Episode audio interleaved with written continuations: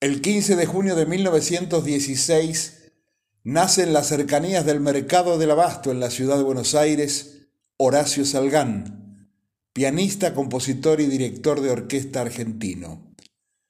En la adolescencia recaló en un cafetín, El Gato Negro, de Corrientes y Alem.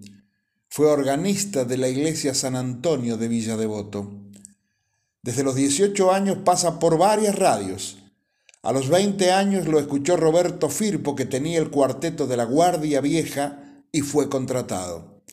Acá hizo su primer arreglo, el tango de Francisco Canaro, Los Indios. Su primer disco lo graba en 1942.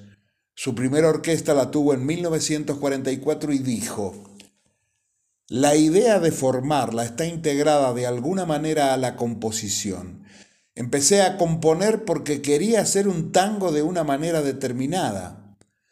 No con la idea de ser compositor, sino con la de tocar tangos como a mí me gustaba, sin ninguna intención de crear nada. Un crítico musical francés escribió en Le Monde de París, las orquestas dirigidas por Salgán de los años 1944 a 1957 amplían la forma tradicional del tango, profundizan el sentido rítmico y le agregan un toque negro, crean un nuevo tipo de tango. Músicos y cantantes inolvidables estuvieron con él. Ernesto Bafa, Leopoldo Federico, Edmundo Rivero y Roberto Goyeneche, entre otros. El director artístico de Radio El Mundo le dijo a Salgán que su orquesta era rara y el cantor imposible. Claro, ambos se habían adelantado en el tiempo.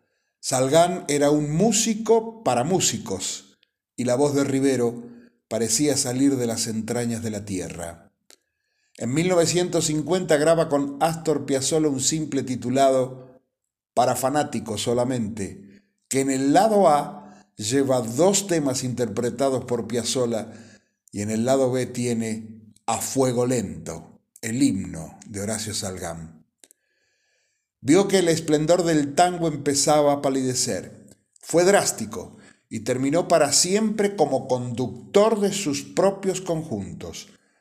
Por apremios económicos trabajó como pianista en la confitería New Inn se encuentra con Siria Cortiz, forman un dúo exitoso. Las actuaciones se multiplicaron y grabaron discos. Trabajando en el restaurante del Automóvil Club se presentó también Francini.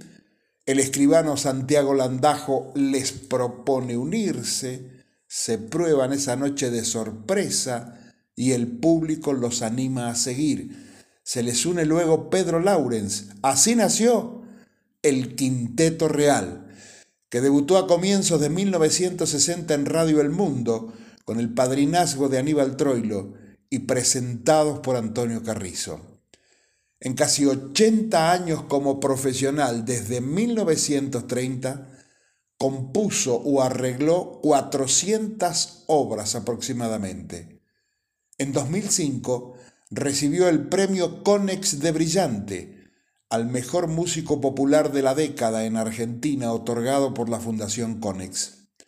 Su última actuación ante un público masivo fue en el 2010, en ocasión de los festejos por el Bicentenario en la Argentina.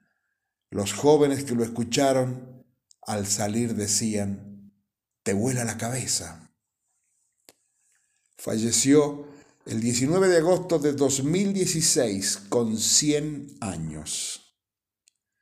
Dicen los que lo conocieron que tenía un trato cordial y sencillo, se mostraba naturalmente espontáneo y manejaba un luminoso sentido del humor que le granjeó simpatías de amigos y público, ocurrente en sus bromas, sobrio, medido. Horacio Salgán Siempre usted, maestro.